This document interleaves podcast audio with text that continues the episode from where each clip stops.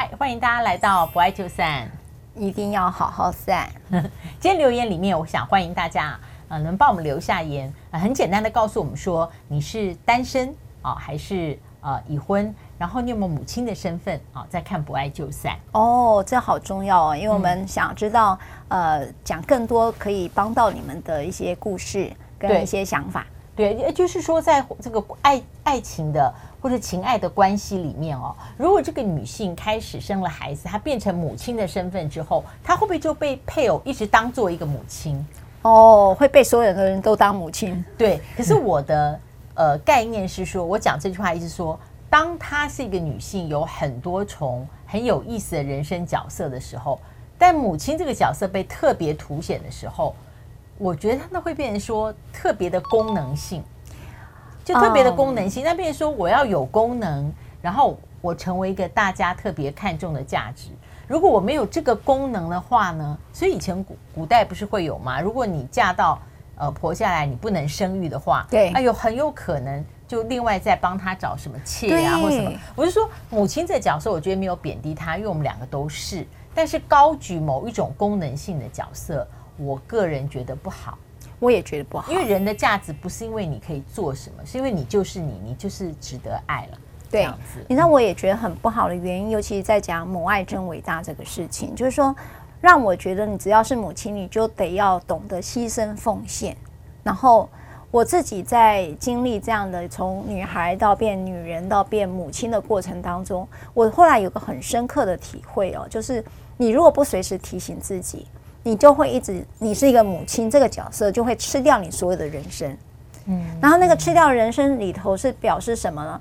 你很，你容易忘记你自己是谁。好，然后你是谁的母亲之后呢？你会发现好多人也期待你，你的形象必须是一个好妈妈的形象。嗯，如果你的品格不好这件事情，你会发现社会大众，尤其你在网络上，你去看哦。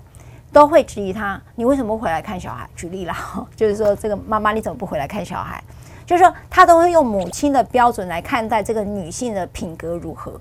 我发现女生呢很容易在这个母亲角色失去自我。那我我在想今天要跟老师聊的一件事情是，我想问老师，你你你跟我都有孩子，对，你有产后忧郁吗？我没有过哎、欸，那时候我生我老大之后，我在台视新闻。对，然后我记得哈，我在台视新闻的时候呢，坐我对面，然后那个女同事，那时候我们看四十岁都觉得很大，因为我我那时候到台视的时候，我到国际组，哦，那时候我才二十二二十二十几岁。你说你二十几岁生生娃？没有，三十几岁。但是就是我斜对面那个同事，她生完很快就回来了，然后回来她就觉得啊。哦开心，他说：“因为 everything is on the right track，就是说，哦，他那个这个生产完这个月，所有东西都不在原来的轨道上。然后上班之后呢，一切都在可预期的变化里面。等我生完老大时候，我也完全有这个感觉，我就非常高兴的啊，月子一结束啊，不用延长，马上就回去上班。那那时候孩子如果哭的时候呢？你那时候托育吗？我那时候我很幸运，我有一个很好的朋友。”他把他孩子，他孩子长大了去幼稚园，他就把他的保姆呢介绍给我，所以保姆是来家里带的。哦，对，所以我也省去了呃要去接送他的这一件事。所以如果孩子在你上班期间有点状况，打电话给你，你会怎么样呢？我我想想看，我好像好像没有碰过这个情况，好像还没有哎、欸，真的是感谢天主。但如果碰到这个情况，那当然是这种情况，我觉得母亲这角就是你跟你的主管公司讲一声，马上就。你就可以马上走了，因为好像没有第二个人可以取代这样的一个角色。像像我，我跟老师差不多生小孩时，我们两个，我记得我们孩子差两岁而已嘛。那时候我记得我那时候当刚当律师，自己出来开业哦，自己出来开业。哇，那时候呃开业的时候就怀孕了，在受雇的时候都怀不了孕，就是说，所以就因为工作压力大。那我记得那时候生孩子的时候，我还记得，嗯，我是二十呃。三十六周就生，有点早产，提早提早了。那那时候我记得我要到学校去，然后帮呃那些高中生、哎国中生上课，上法律课程，就法制课程。然后我没有想到，我就破水了，我就提前破水。哇你知道那一刻，哦。那一刻，我的我我坦白讲，我老是觉得我哭的是在那一刻，意思说我真的很失职。我没有把我的胎顾好，竟然让他早产，因为我就觉得，啊，人家就是养孩子要养胎嘛，养胎小孩才会健康。所以当我破水的时候，我那时候自责到不行。然后我就自己就到医院去，然后应该因为我们还没有想到我会那么早，所以呃这个东西我就可能请我婆婆帮忙，然后找找我助理一起去帮我办住院，然后就等在那里等病房等什么的哈，然后等到我安妥之后才打电话一个，才打打电话告诉我先生说我现在住院了，哈，对对对，就是把他都能干，对，就把他安安顿安安顿好之后，因为我知道。他在外面特别忙，所以我觉得这件事我能处理的，我就先处理。所以，可是你看，我哭的那一刻是我，我是自责，就是我不是说我我会怎么样，而是觉得哇，我怎么犯下这种错？然后呢，后来呃，我要出院，我那时候在台大医院，然后我我先出院，那孩子有黄疸，就是照灯照那个灯嘛，哦，然后所以等于妈妈先出院，那孩子还要照黄疸，我那个第二次又哭了，我怎么让孩子？留在医院，然后跟别的孩子在一起，没有母亲在旁边，那可能是荷尔蒙。我我觉得是荷尔蒙，真的是荷尔蒙。然后我想说，我怎么会这么这么的感性？因为那时候我刚当律师，其实是很悍的。我你们现在看到我，可能已经你知道经历过母亲之后的这个，这还不旱呢。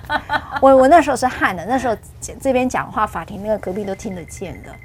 所以那那第然后我第三次哭是什么？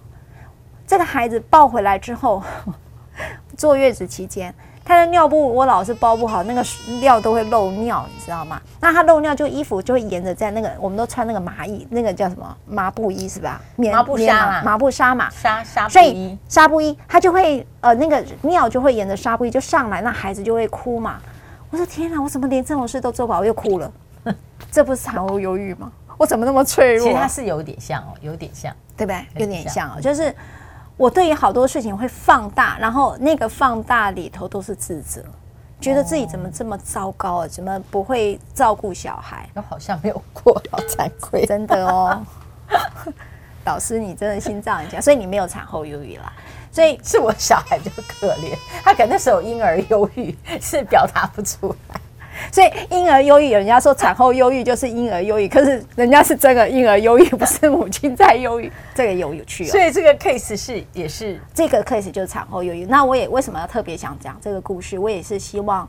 呃，各位家里的成员，不管是老公或者是你的公公婆婆，就是一起住的人，都要知道，知道一个女性刚生产完之后，可能就像我刚才那个状况，就是一个荷尔蒙的一个变化，然后大家全部都关注这个 baby，好可爱哦，你怎样？你你会不会喂奶啊？就可能会一直质疑你哈。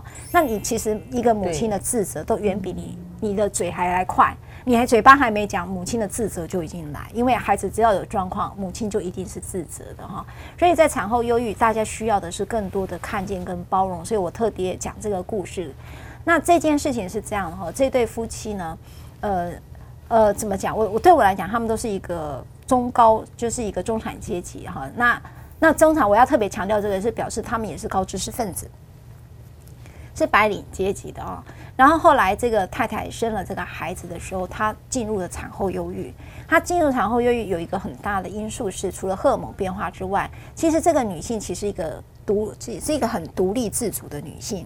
好，她是呃相当的以她自己的工作为傲的。好，可是当她生完这个孩子的时候，是被婆家呢要求留职停薪，就是育婴假，哦，就是全全心照顾 baby 对。对对对，她不请这个假，她婆婆。公公婆婆或老公呢，也会质疑她，你为什么不请个育婴假呢？好，所以她也请了，可是她的就进入了他的梦想也没了，因为他刚才讲，你刚才讲说到了上班的时候，你所有事情好像是在轨道上，嗯、可是当他被要求育婴留停的时候，他觉得他回不去了，嗯，他觉得他梦想就此就不见了。第二个，他觉得哪一个回不去？他觉得他身材也回不去了，嗯，然后身材会很重要吗？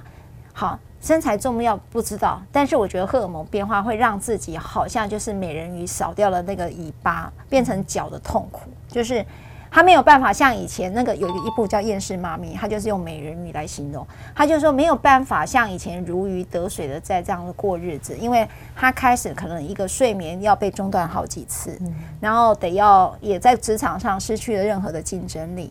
然后在家里面，大家嘘寒问暖的一定是孩子好不好啊？哦，今天 baby 如果是感冒了或大便稍微硬一点了，你怎么带小孩的？她不断的被指责之后，她真的整个受不了，所以呢，她就跟老公说：“我觉得我我我有点状况，我想要回家，回娘家，回娘家，我想要回娘家，因为总是娘家的妈妈还是自己自己妈妈。”哦，是啊，是啊，嗯嗯，就是娘家的妈妈看她。呃，会有比较多母亲之外的角色啦。对，回到女儿的身份嘛。对，他就可能不是只是看到他的这个外孙子或外外孙或外外外孙女了，他会看到的是我的女儿正在需要照顾。在那个角，你看他在夫家的时候，没有人看到他被照顾，只看到那个小 baby 要被照顾。但是他回娘家之后，他就看见他自己要被照顾。好，那他被照顾了这么一阵子之后呢，他要再重新返回夫家的时候，他竟然回不去了。她老公觉得你是故意给我难看吗？嗯，对，就是代呼职守嘛。对，然后这个太太她知道她的忧郁来源，她除了荷尔蒙的变化之外，她觉得她失去了职场上的竞争力，她非常非常的不安跟焦虑。因为说实在的，她曾她的高学历也让她知道女性要独立自主，所以她就跟老公讲说：“我决定我不请，我不去不续请这个育婴留停的假，她想要回到职场上。”哇！这件事情竟然触动了离婚，就因为他只是要回到职场。好，那当时我觉得，呃，特别要提这个，就是，呃，产后忧郁，他当然在忧郁过程当中哭泣啦，哈，会有一些行为可能会产生一些比较不是那么周到的行为，都被拿来放大，就是说，你看。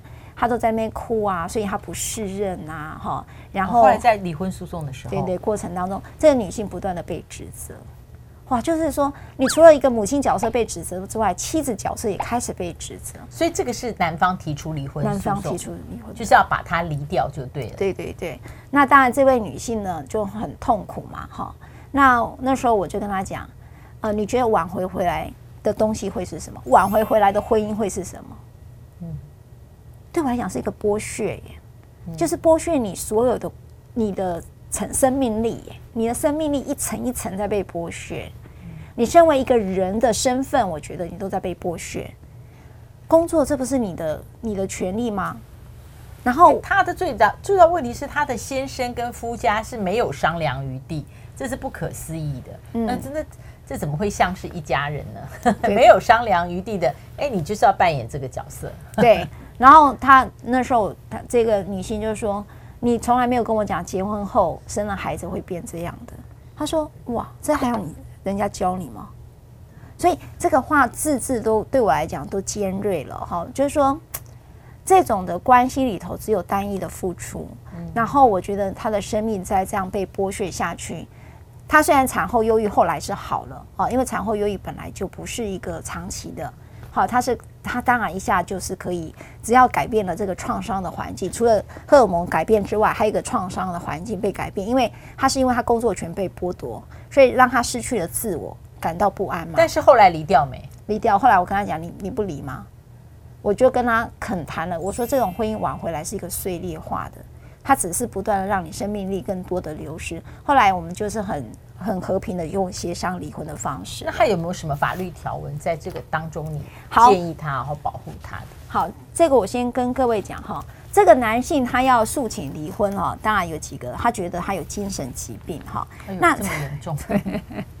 他就认为他就是动不动就哭啦，或者是呃有一些比较过当的行为哈。所以呢。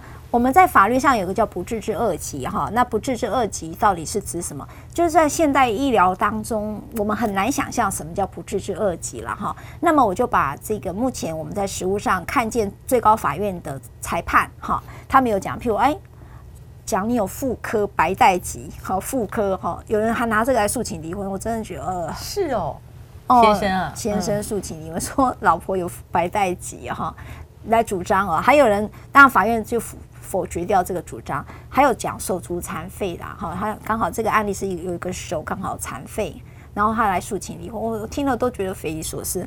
那第三个讲他癌症，在个这个案例里面是一个卵巢癌哈，我就想这到底是怎么回事哈？还有就是双眼失明呢，他认为法院也认为这不是不治之恶疾，不能人道，就是呃，你们字面上应该都知道了哈。还有一个就是风湿性的心脏病啊，这也是我目前看到呃这个最高法院啊，或者是一些呃这个比较具有指标性的裁判呢，就有提到这个见解。还有一个呢，这个我觉得比较讶异了哈，因为这个不治之恶疾是因为它变成植物人了。